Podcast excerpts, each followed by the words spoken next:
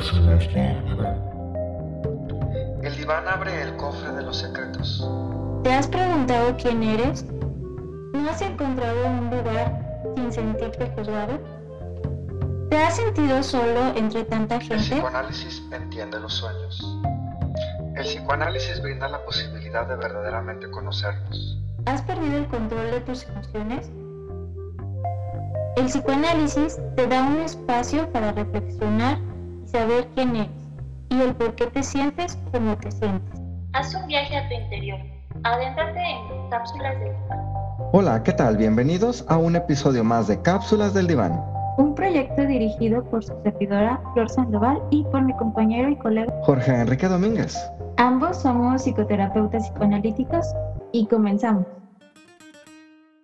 Hola, ¿qué tal? Bienvenidos a un episodio más de el podcast Cápsulas del Diván. Me llamo Jorge y le doy la bienvenida a mi compañera, amiga, colega, Flor Sandoval. Hola Jorge, ¿qué tal? Saludos a todos. Sí, el día de hoy queremos dedicar un, un episodio que va a ser una cápsula del diván y va a ser una cápsula cinematográfica a el Día de la Madre, al 10 de mayo, que se celebra principalmente en Latinoamérica, a la madre y a la mujer. Van a ir escuchándonos y van a ir entendiendo cómo podemos enfocarlo precisamente a estos dos eh, aspectos desde una visión psicoanalítica. Va a ser una cápsula cinematográfica porque encontramos una película mexicana de finales de los 60 y esta película se llama ¿Por qué nací mujer? El título es entonces una pregunta, ¿por qué nací mujer? Y la respuesta es entonces la afirmación de que lo que le sucede a las protagonistas es por haber nacido mujeres. Esta película, por ser de finales de los 60, eh, precisamente corresponde a el año del 68, que acaban de suceder en México como país movimientos sociales estudiantiles importantes. Entonces también la película surge en un momento de una crisis social en México. La película es interesante por la trama, es buena trama. Las actuaciones son un, un poco como exageradas, como para que queden muy bien acentuados los personajes y poder ubicar de cada uno de ellos sus características principales. Es una buena película que nos invita a la reflexión.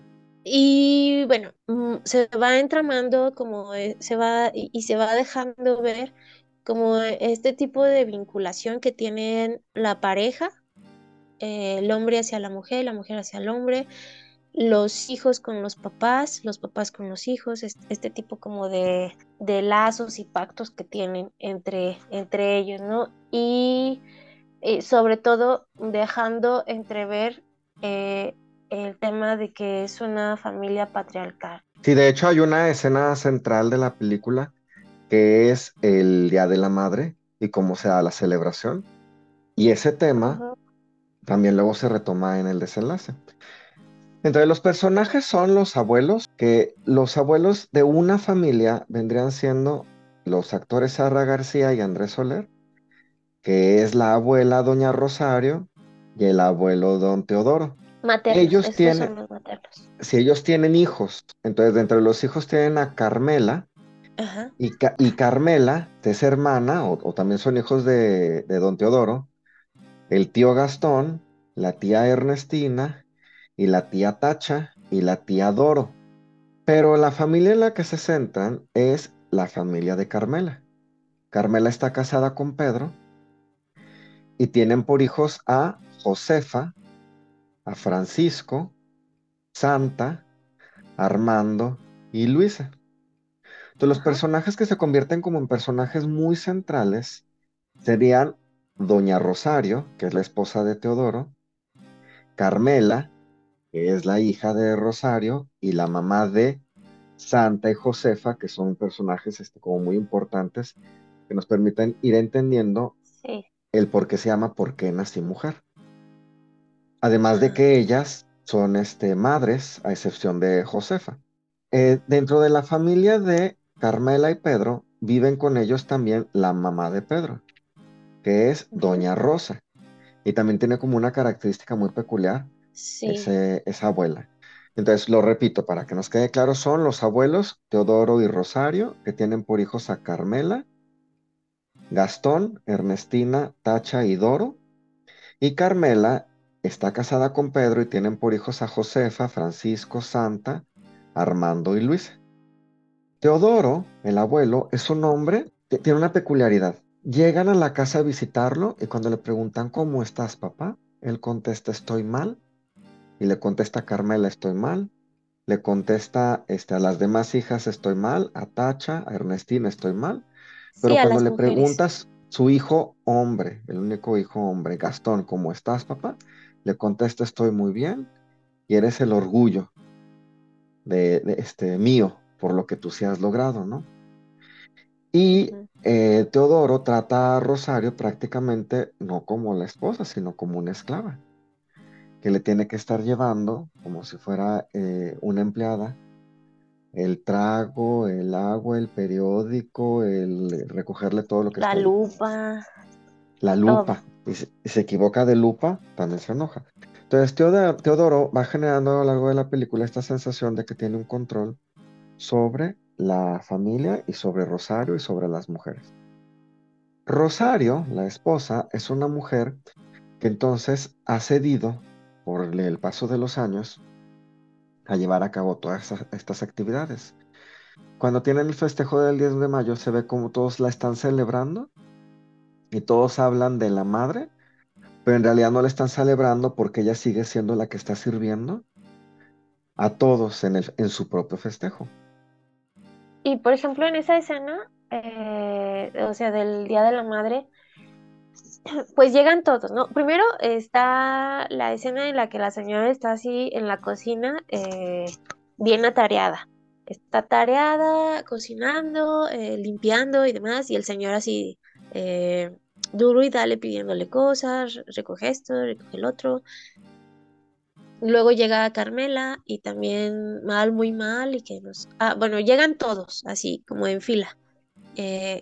Y luego le empiezan a dar como estos regalos y cómo se ve, eh, bueno, la devaluación y autodevaluación de la mujer también, ¿no? En donde las hijas le quieren quitar eso poco que le dan o eh, hay una escena en donde la, la tía Ernestina eh, devalúa como los regalos, ¿no? O, Carmela que le regala una pieza de joyas, un, no sé, un juego de alhajas y le dice, me quedé sin comprar mis medicinas, o sea, como, como, fíjate todo el esfuerzo, como victimizándose eh, que estoy haciendo por ti, a ver si lo agradeces. Y como el hijo, eh, el hijo Francisco, que es el, el pupilo, eh, o más bien la pupila de, de la mamá, lo, lo reafirma, sí, se quedó sin medicinas, pero te trajimos un regalito, ¿no? Y como Gastón le da, mira, yo, pero yo te traje el más grande. Pero al final de cuentas es, eh, de algún modo es, es, como si estuvieran mostrando que sí les interesa a su mamá, pero al final lo que les interesa es saber quién es, quién queda mejor que el otro. Y luego eh, rápidamente eh, el señor Teodoro le dice, vamos a brindar por el Día de las Madres. No, pero, pero cuando le están dando los regalos, él está hablando de la mamá, de la mamá, de Teodoro. Ajá. O sea, la bisabuela, como que, no, si tuviera mi mamá, la llenaría de joyas, pieles y vestidos y la llevaría a lugares así, eh, súper elegantes, pero pues ya no puedo, ¿no? Como siempre añorando a mamá. o a su mamá. Y eh, algo que me llamó mucho la atención es que muchas veces eh, las parejas no son pareja, sino que siguen siendo hijos, aun cuando están ya casados y con hijos. Como el Teodoro sigue siendo hijo y no un esposo para su esposa, ¿no? Y por ejemplo, como Carmela también siempre está con papá, con su papá, o idealizando a ese papá y devaluando a su pareja y nunca siendo madre o esposa, porque finalmente ese cargo se lo delega a su hija mayor, Josefa. Carmela, dentro de su familia, tiene una dinámica que es muy peculiar. Déjenles les cuento cómo son. Carmela es una madre que está dedicada a la casa, pero va a ser un dedicada entre comillas, porque le pasa todas estas obligaciones de casa, o que ella consideraba que eran sus obligaciones, a su hija Josefa. Y la convierte, y Josefa se lo dice en su sombra. Carmela es una mujer que se inventa enfermedades, entonces es hipocondriaca. Pero son enfermedades que la tienen en cama, cansada, imposibilitada. Y Carmela constantemente se queja con Pedro de lo que no le dio, de la pobreza en la que viven, de lo que no tienen, de lo infeliz que es desde que está con él, con Pedro. Y Pedro, el esposo de Carmela, termina siendo un hombre, como ya de, tanto escuchar ese discurso, ya muy... Eh, Devaluado también. Sí, pero como, como muy termina siendo silencioso, como que hasta sus enojos apagado. Apagado, sí, como ya se ve hasta como sumiso, sometido por toda esa devaluación que Carmela trae. Entonces Carmela crea en la relación con sus hijos, son cinco hijos, nada más relación muy fuerte con dos, una relación de amor muy fuerte con su primer hijo hombre, que va a ser Francisco, que no es el primer hijo que tiene.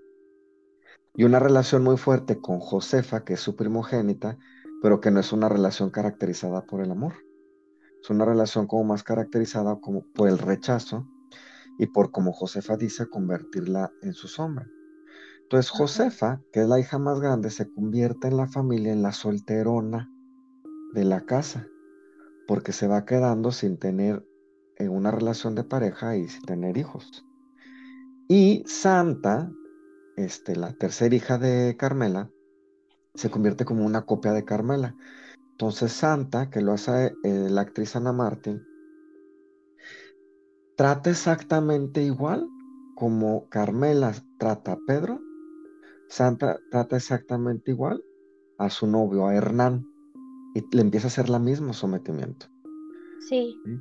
Y ya de ahí, de esta dinámica en donde Josefa se convierte en la sombra, Francisco se convierte en el principal, en el, en el gran hijo, que hasta lo describe la mamá como rubio cuando nació, y Santa en la copia de Carmela, quedan en el aire Luisa y Armando, los otros dos hijos, que terminan teniendo como características también muy peculiares. Entonces esta es la fotografía general de los personajes, en donde Carmela se convierte en un elemento eh, protagónico, porque en, torno de ella pueden girar las historias, y obviamente la mamá de Carmela, que vendría siendo Rosario. Ajá. Y bueno, esta es una película eh, que a mí en lo personal me hizo pasar muchos corajes.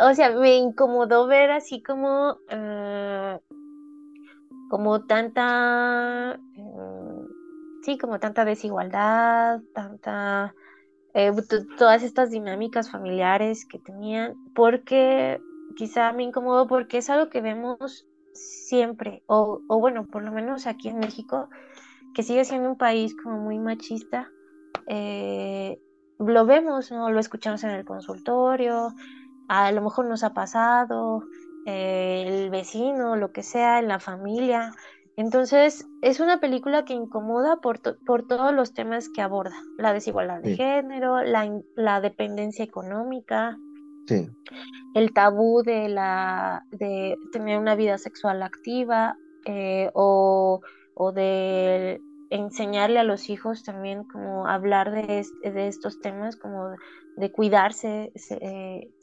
sexualmente, embarazos a corta edad, decidir sobre su cuerpo, decidir sobre su vida, si se quiere estar o no casado.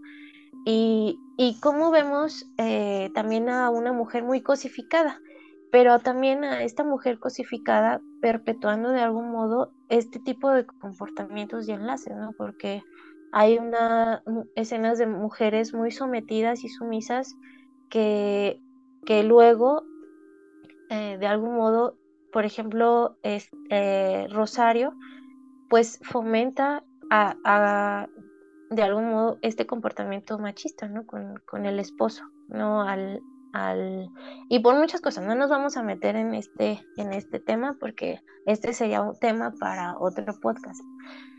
Pero, por ejemplo, esta Carmen Carmela en relación con su hijo, como en los dos, ¿no? Tanto Pedro y Carmela, como que es el hijo mayor, tienen que, tienen que... Incluso, incluso Francisco teniendo más peso que Pedro en muchas cosas y reacciones. Sí, sí, o sea, Pedro es la pareja de algún modo de Carmen, de Carmela, y por ejemplo Santa ocupa ese lugar de, de algún modo de esposa, hasta se le ilumina el rostro eh, ahí a Pedro, ¿no?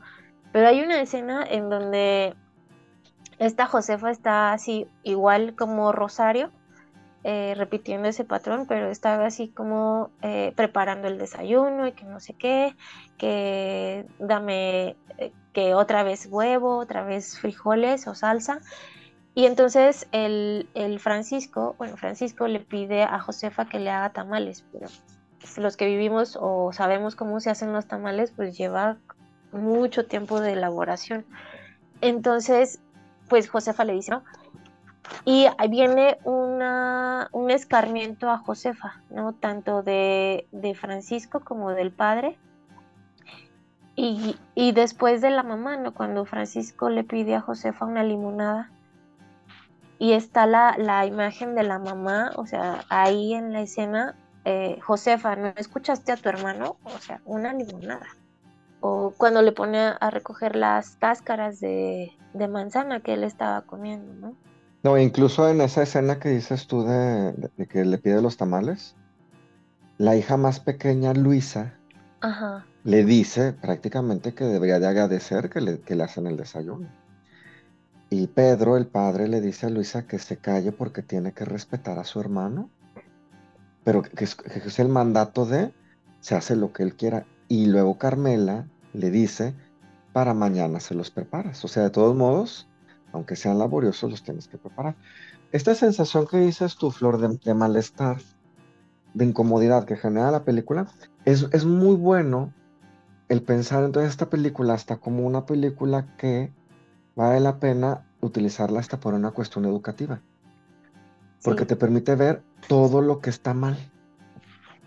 Y yo te decía, este, cuando la empezamos a platicar, que sería para, para poder llamar el, un capítulo del podcast, todo lo que está mal en la idea de la interpretación que existe de lo que tiene que hacer una mujer. ¿No? Porque para donde la voltees a ver y lo que sucede, todo está absolutamente mal en la película. Pero qué interesante el poder sentir la incomodidad para pensar que qué bueno que está mal. ¿Sí?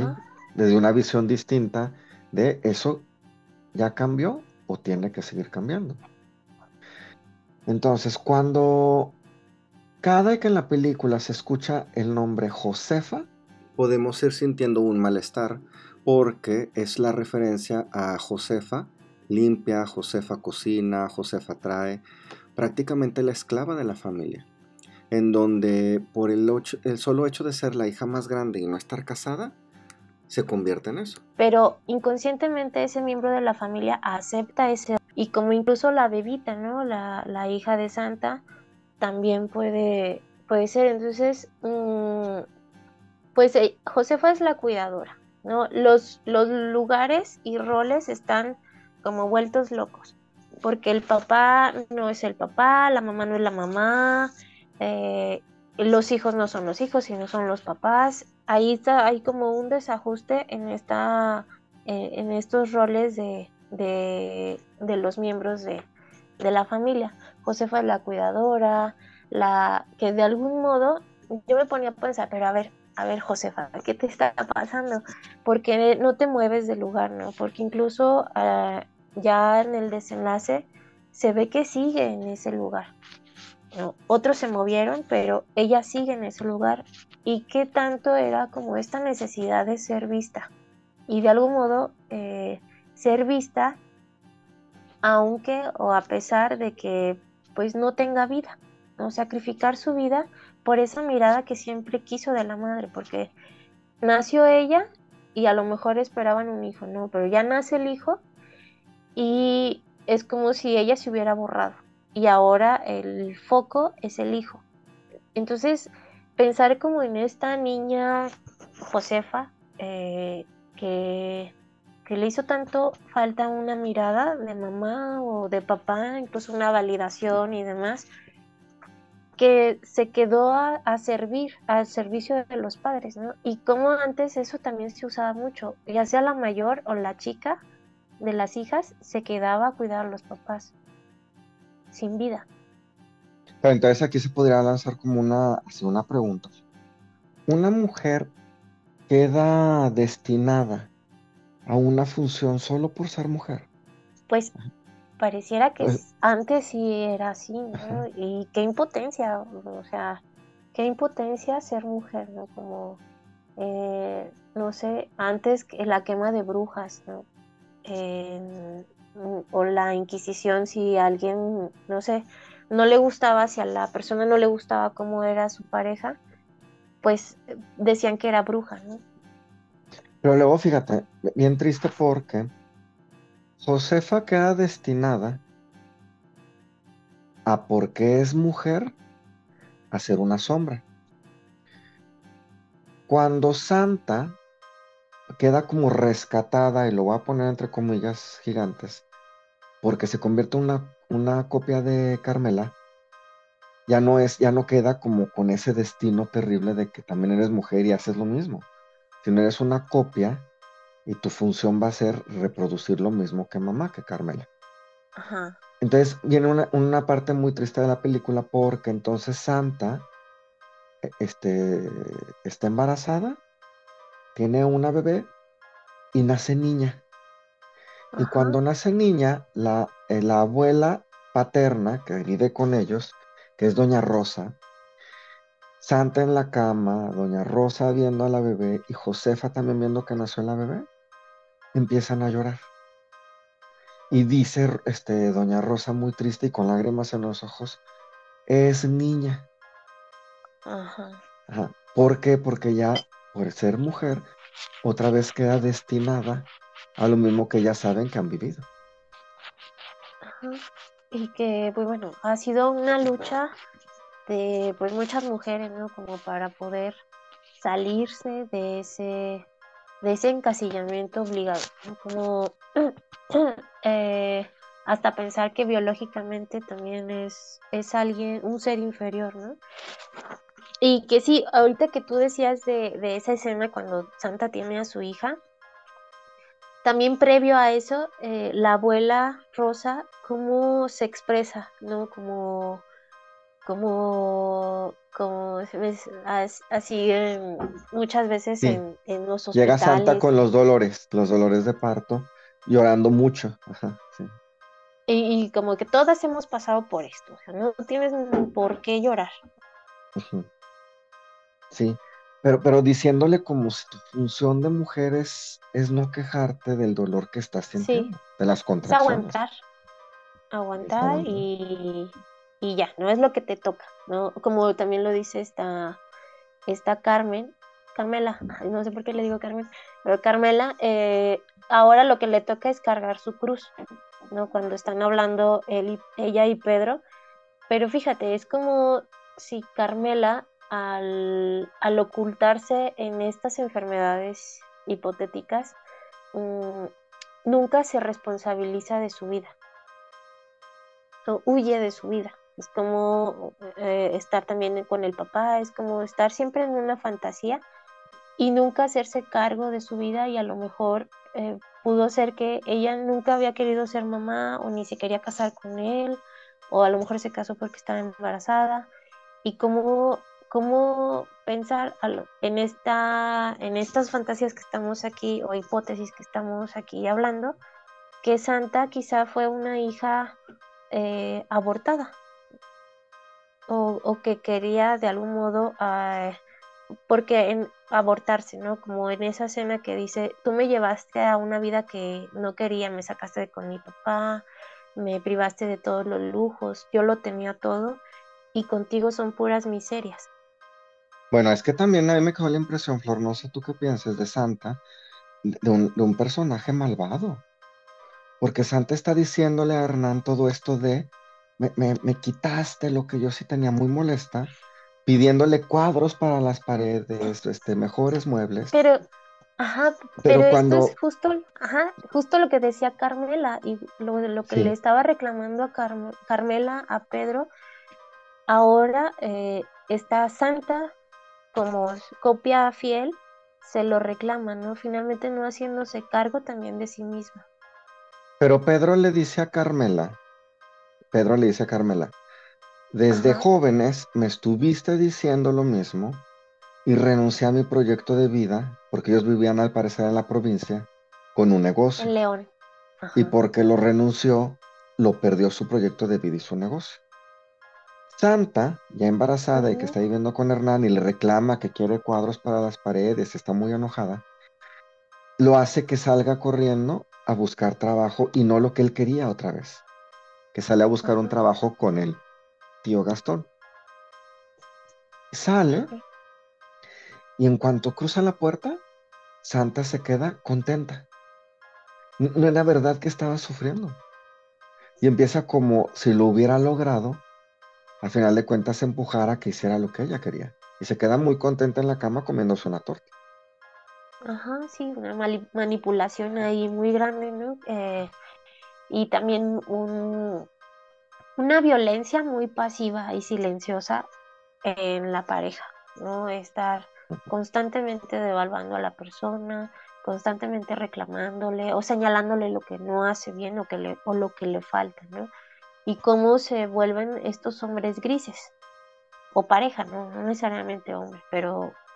A excepción, a excepción de Teodoro y de Gastón, que son los hombres, grises, son hombres con tanto color, y Francisco, que son los que terminan definiendo y dirigiendo para dónde tiene que girar la ruleta y cómo tiene que girar. Ajá, y los que no entran, bueno, sobre todo la que no entra mucho en esta dinámica es Luisa y quizá tiene, tiene eh, sentido porque es rescatada de algún modo por la Teadoro, la mancha de la familia o la oveja negra de la familia, que, que pues de algún modo como santa eh, ella sale embarazada fuera del matrimonio y fue una vergüenza para la familia, ¿no? Incluso cuando se habla de ella es como que, ay, no, ni Dios quiera que, salga como ella, como si fuera así lo peor, eh, embarazarse, la destiempo. Pero ella es como una figura muy rescatadora para Luisa. Y como Luisa, eh, de algún modo, hay una escena en la que llega así como muy borrachilla, eh, tomada, ebria, y eh, ella le puso un límite a un hombre, que, que, estaban tomando y que él quería hacer más cosas, pero ella dijo, no, hasta aquí. Y luego ella, ella estaba muy triste, Luisa, porque ya no la iba a querer, ¿no? porque no accedió a demostrarle que lo quería. Y ahí en la plática con la, la pues ya se pudo contener, incluso le dice a mamá. A ver, vamos a pensarlo como, porque me quedo pensando si luego no resultará muy confuso para quien nos está escuchando, que el abuelo Teodoro definió cuál era la función de una mujer desde una familia así patriarcal. Entonces lo primero que hace es a su esposa la somete. Al someterla, entonces Carmela pareciera como que termina reproduciendo todo lo que Teodoro dijo que tendría que hacer una mujer. Y ella queda agarrada de él, como si todo fuera mientras mi papá me, me admire. ¿Sí? Gastón queda entonces como el único hombre, hijo hombre de esa familia y queda entonces idealizado. Ernestina vendría siendo otro personaje que es, la solterona de la familia. Tacha es una mujer que no tiene valor porque nunca fue mamá, pero está casada. Y Doro es la hija, la que ahorita tú estás describiéndonos, que se embarazó antes de estar casada y salió de la casa por la puerta de atrás, rechazada y nunca regresó. Lo que te dan a entender en la película es que Doro, aun y cuando se va, rehace su vida y se redefine como mujer en donde no por haber salido embarazada, que esa frase también es terrible, salir embarazada, ¿sí? ya su vida estaba destruida. Entonces, Doro empieza a reconstruir su vida para su propio hijo. Doro conoce como un nuevo galán pretendiente que viene siendo un, personaje que le llaman Diego. Y por alguna razón, esta hija de Carmela, Luisa, se vuelve muy cercana a Doro y como que te van mostrando que ya tenían muchas conversaciones cercanas. Sí. Entonces, cuando pasa esto de que, de que llega a ebria, esta Luisa es porque había habido una plática anterior en donde le había preguntado, ¿qué pasa si me gusta un muchacho? Y Doro y Luisa llevan la plática a, dice, dos, son dos temas, o es amor o es placer.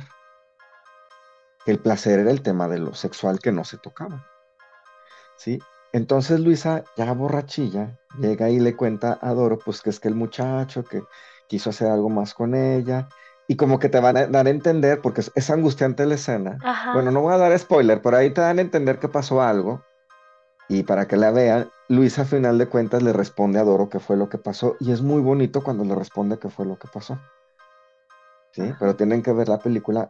Y como en ese momento Doro está acompañada de su galán, que es Diego, Diego abraza a Luis y le dice, si tú fueras mi hija, me daría mucho gusto, qué bueno que llegaste así y estás platicando conmigo.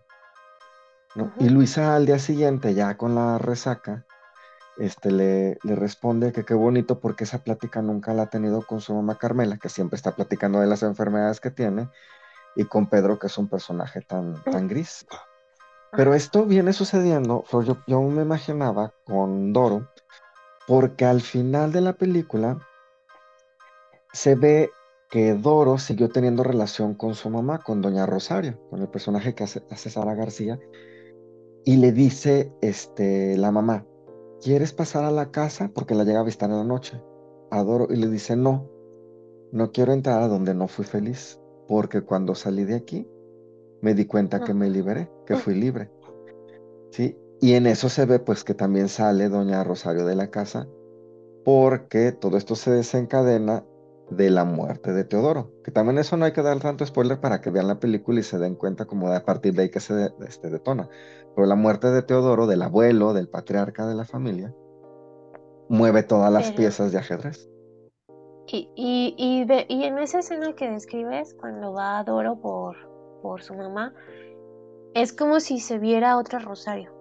Eh, donde sí es vista, donde sí es valorada y tienen otra relación desde otro lugar, no desde la, desde la relación utilitaria, solamente como es con sus hijos, que le quitan y le quitan y ya da, da, da, da, sino aquí es como algo más igualitario, ¿no? Como que a veces se tiene que salir del sistema familiar, no así como dejar de hablar para siempre, pero a veces es sano salir del sistema familiar, porque si no, te puedes quedar ahí, como Josefa. Son, son historias sumamente diferentes.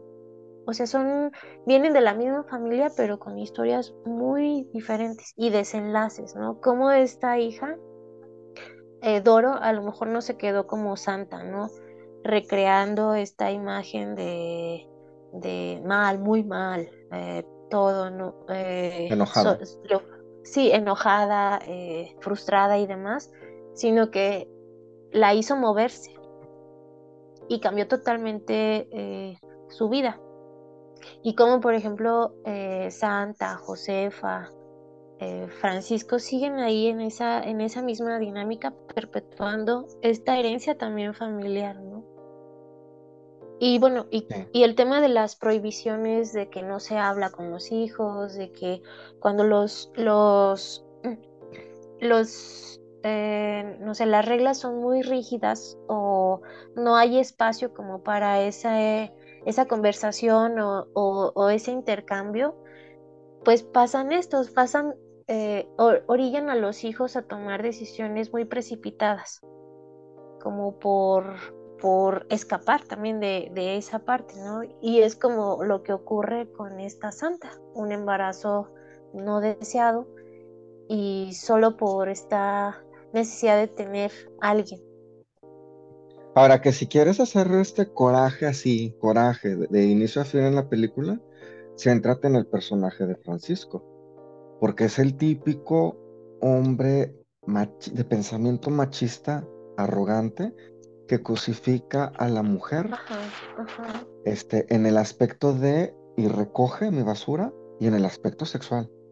Porque cuando habla de sus novias o de las chicas con las que sale, tiene ese comportamiento, donde la mujer entonces no vale, la utiliza, juega con ella, la devalúa, o le da un valor a partir de algo como la virginidad o a partir de que lo respeten, pero el respeto machista. ¿sí? Es una imagen que Francisco tiene construida desde toda esta dinámica familiar, como dices tú, que una vez que entras, si no sales de esa dinámica familiar, te sigues construyendo así, ¿no? Francisco que es, Francisco va a ser una réplica de Teodoro con el paso de los años. en donde va a llegar, y va a llegar una, este, una Rosario a su vida que puede precisamente quedar atrapada igual como quedó con Teodoro. Ahora, Rosario, al final de la, de la película, precisamente a raíz de que fallece Teodoro, pasa algo que es muy bonito porque ella retoma su papel de, de mujer. Pero creo que no nada más de mamá, su papel de mujer. Y expresa lo que no podía expresar una vez que Teodoro no está. Cuando lo expresa, ese diálogo es muy bonito, el diálogo que ella dice. Porque expresa frases como, nunca vieron a la mujer que soy. El 10 de mayo compraban cosas, pero no venían a festejar a mí como mamá. Era como festejar a ustedes la imagen que tenían de mamá. Y les va poniendo como un freno a sus hijos de lo que ella por mucho tiempo no estuvo de acuerdo, pero por el sometimiento de Teodoro aceptaba. Entonces, este, yo pensaba como si fuera una, una psicoanalista silvestre. Les va haciendo interpretaciones muy rudas a cada uno de sus hijos de la realidad en la que viven. De las enfermedades que no tiene Carmela, de la soltería que Ernestina decidió, de por qué Tacha nunca decidió tener hijos y de los comportamientos autoritarios que también tiene el mentado Teo Gastón, que también si sigues al Teo Gastón como personaje, te, vuelve a dar otro coraje, este, como con Francisco, por el tipo de reacciones que tienen, donde yo, yo pensaba que incluso Gastón no nada más es con las mujeres como las somete. También Gastón desde ese puesto de estar arriba, a los hombres que llegaban como a buscar trabajo también como los sometía y los devaluaba. Entonces son personajes que van más allá nada más de, la visión que tendría como hombre sobre la mujer, sino incluso hasta sobre otros hombres. Ajá, eh, sí es lo que decía hace ya rato, como está este, este tema no, no, importa el género en sí, sino es como la, dinámica y la, violencia que se ejerce a las personas, ¿no? Tanto mujeres como contra mujeres, porque esta Carmela era sumamente machista, ¿no? Al, al explotar a su hija y al servicio de todos, ¿no? No era solamente... Eh, y ensalzando mucho al hombre, ¿no? Entonces, no, no, es de género en sí como tal, sino es de ver como toda esta violencia que hay detrás. Y como tú bien lo dices, eh, como si Rosario, tras la muerte de, ese tirano, ella puede salirse de ese lugar eh, o de esa relación tan devaluatoria y machista y, y, ese patriarcado, si le llamamos así, ella puede salirse y hacer su propia versión de sí misma hasta está pintada, totalmente eh, coqueta, ¿no? En su forma de vestir, como una mujer y no como una viejecita que, hasta se ve eh, como 10 años más joven, ¿no? Y que tristemente lo, vemos a veces, ¿no? Como, como muchas veces al estar con una persona, eh, tu apariencia desde el exterior refleja cómo estás sintiéndote en esa dinámica de pareja. Sí, pero entonces pareciera, Flor, que Carmela, como hija de Teodoro, queda siempre con esa devaluación por ser mujer y el enojo que va y se lo pone a su esposo, Pedro. Pero ahora como una mujer que se tiene entonces que imponer como defensa por ser mujer, pero que lo lleva de todos modos este, cargando internamente que vuelve a idolatrar al primer hijo hombre que tiene. ¿no? Es decir, el patriarcado es esta forma de, de por donde lo quieras observar y entender, siempre de evaluar a la mujer, someterla y convertirla en un objeto que puedes hacer con él lo que tú quieras. Ajá, sí, cosificarlo totalmente. Ahora pasa algo bien curioso, Flor, como para ir este, pensando en, en que no se nos queden personajes fuera. Josefa, ya sabemos, es la sombra de, de todos, de Carmela principalmente. Santa viene siendo la, una copia perfecta de Carmela. Francisco, ya saben, el machito que todos los pensamientos que sabemos hoy, Todas mías. que son, ajá, que son, pero que son muy enfermizos, pues mal. Y Luisa viene siendo esta hija que queda rescatada por la buena relación que tiene con su tía Doro, la que resultó que era la, la rechazada. Pero tenemos otro hombre en esa familia que es Armando, que no es ese machito. No. Y está muy desdibujado por los padres, ¿no? Y Pero- resulta que él también tiene una pareja. Ajá. Y ahí viene lo curioso de él. La pareja es una mujer 20 años más grande que él. Ajá.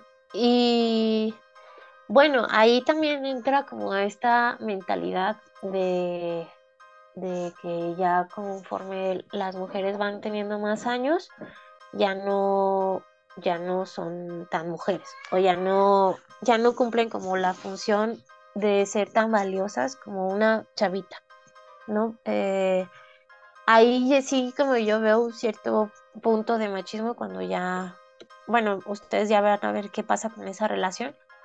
Pero, pero si los vemos desde otro lugar, es como si él estuviera buscando pues ese refugio también de, de una persona que lo contenga, que lo apapache, que lo, porque que lo, que lo abrace como una mamá, ¿no? Finalmente.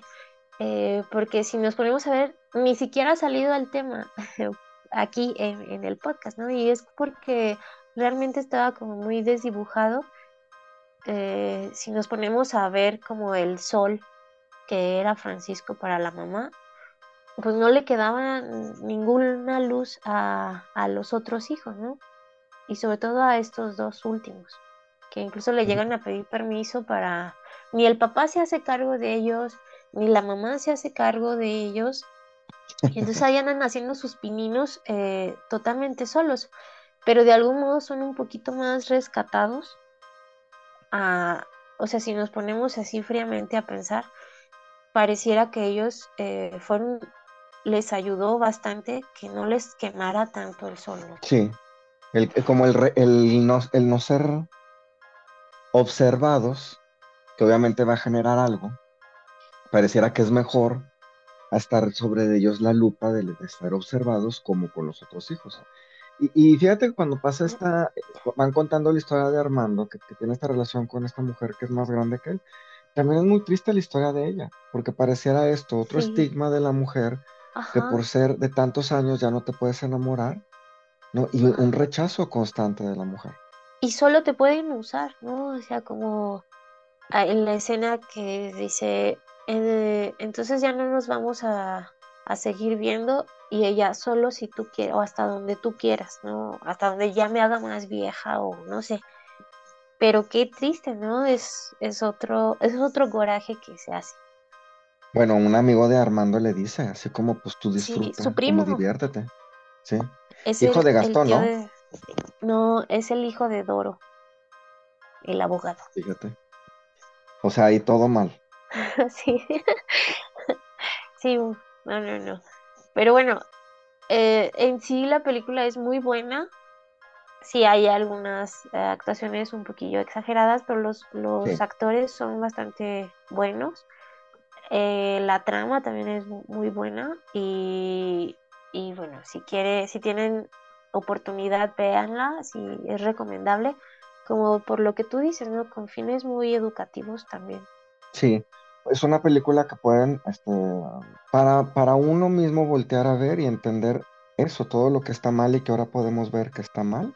Y sí, sería una película como para en- a nivel escuela con jóvenes, adolescentes, poderla reproducir y dejar ese ejercicio, que es lo que ven que está mal aquí en esta película, y que sean jóvenes los que pudieran, hombres y mujeres, determinar, es que eso no se ve ya así. Es, cuando a, mí sí me da gusto lo que se ha cambiado en la sociedad, que falta mucho, pero se ha cambiado, de que nos podamos dar cuenta que está mal y que quienes escuchan el podcast del día de hoy y vayan y vean la película, que sientan el gusto de qué incómoda película, qué molesta, pero el gusto de saber porque ya me doy cuenta que eso está mal, está mal visto. Y en el caso de la, mujer y nosotros queriendo hacerlo esto por también el 10 de, mayo, el día, el día, de la madre, que la madre no nada más esa es como su, su etiqueta y una madre idealizada, sino más bien es una mujer principalmente, que como mujer también tiene pues una serie de características, deseos, derechos, responsabilidades también, principios propios, ideologías propias, que hay que saber y aprender a escuchar. Y no nada más como porque eres mamá tienes que hacer esto desde una visión patriarcal.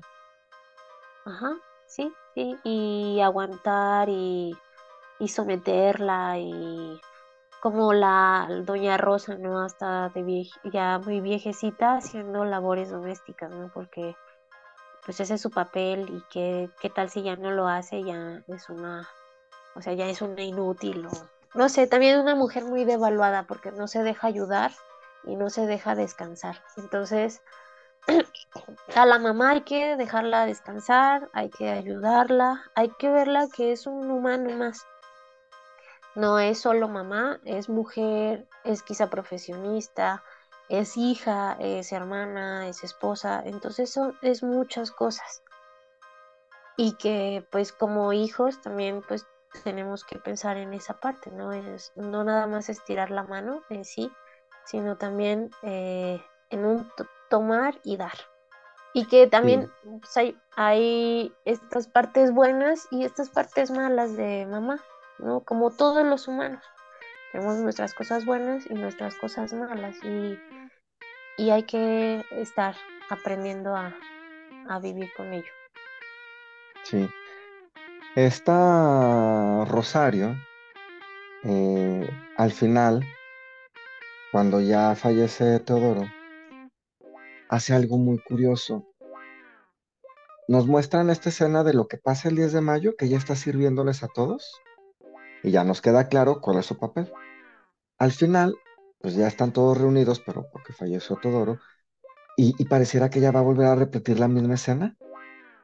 Y lo primero que hace es que se acerca con una charolita con bebidas al asiento de Teodoro, como en automático, a servirle su trago. Y sonríe, que es una sonrisa que da mucho gusto. A mí me dio mucho gusto cuando la veo porque se da cuenta que ya se liberó. Porque llega y la silla ya está vacía. Por fortuna para ella. Pero qué triste, él en automático ya sabía que esa era su función de tantos años de casada. Lo primero que tenía que hacer era, era irle a servir a él. Y ya, por fortuna ella, tienen que ver la película, que es lo que decide hacer a partir de ese momento, y da mucho gusto lo que decide hacer, y que, y que eh, existe esa posibilidad en ella de, como mujer, tomar una decisión. ¿no? Yo, yo pensaría que la propuesta de las de una persona, mujer, hombre que está en psicoterapia es que no tenga que esperar a que pase toda su vida para tomar decisiones, sino que las decisiones se toman antes, este, conforme se entienden a partir de un proceso de psicoterapia y de una manera como mucho más clara de hacia dónde quieres dirigir tu vida. Ajá, y se, y se vale romper los patrones de familia se vale también eh, estar en desacuerdo de la ideología de tu familia y, buscar la tuya, ¿no? En donde tú te sientas más cómodo o cómoda o lo que sea. Y, que está bien, ¿no? Se vale. Y que, bien, ¿no? A lo mejor ella, Rosario, lo hizo eh, ya en su vejez, pero por ejemplo, a diferencia de Carmela o Santa, eh, ellas siguen ahí, ¿no? O Josefa. Sí, sí vean la película, en verdad, ¿eh? Porque van a identificarse o identificar a personas que conocen, amistades o cosas que pasan en la familia, pero principalmente te poder tener esa visión de qué bueno que las cosas están cambiando, por lo menos en la mente de uno mismo.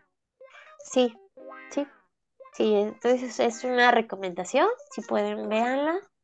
Eh, coméntenos eh, qué les pareció eh, la película. Y pues saludos también a todos los, los que nos escuchan de diferentes lados del mundo. Así es.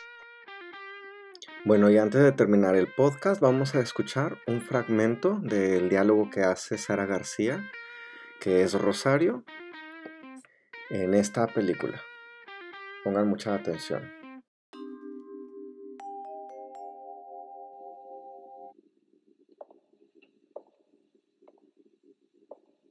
Hijo, yo de tu padre no fui nunca su mujer.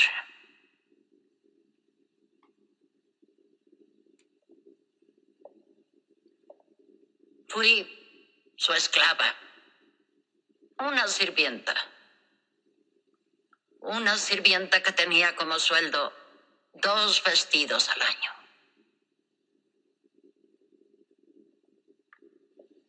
Sabiendo que su amante lo tenía todo. Joyas, vestidos, pieles servidumbre, paseos. ¿Quién de ustedes se acordó nunca de Rosario Fernández? La mujer. Yo he sido para ustedes la madre, la que sirve para que cada 10 de mayo le traigan un regalito, con el que compran 364 días de indiferencia, de desamor. Hijos míos, yo soy para ustedes la amabilidad, la bondad, la comprensión, pero nunca la mujer. La mujer que pudo sentir soledad, odio desesperación.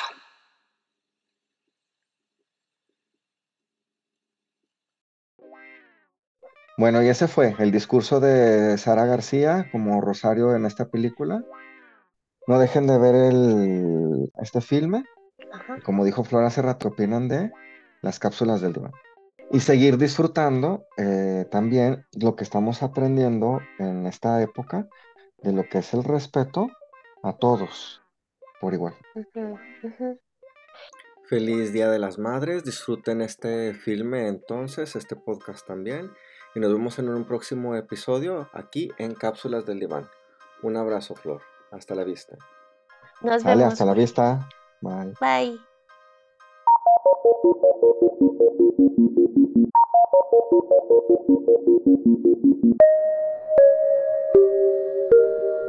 Gracias por escucharnos y síganos para conocer más sobre temas de salud mental en nuestras distintas redes sociales, Facebook y YouTube, y en distintas plataformas de podcast como Cápsulas del Diván.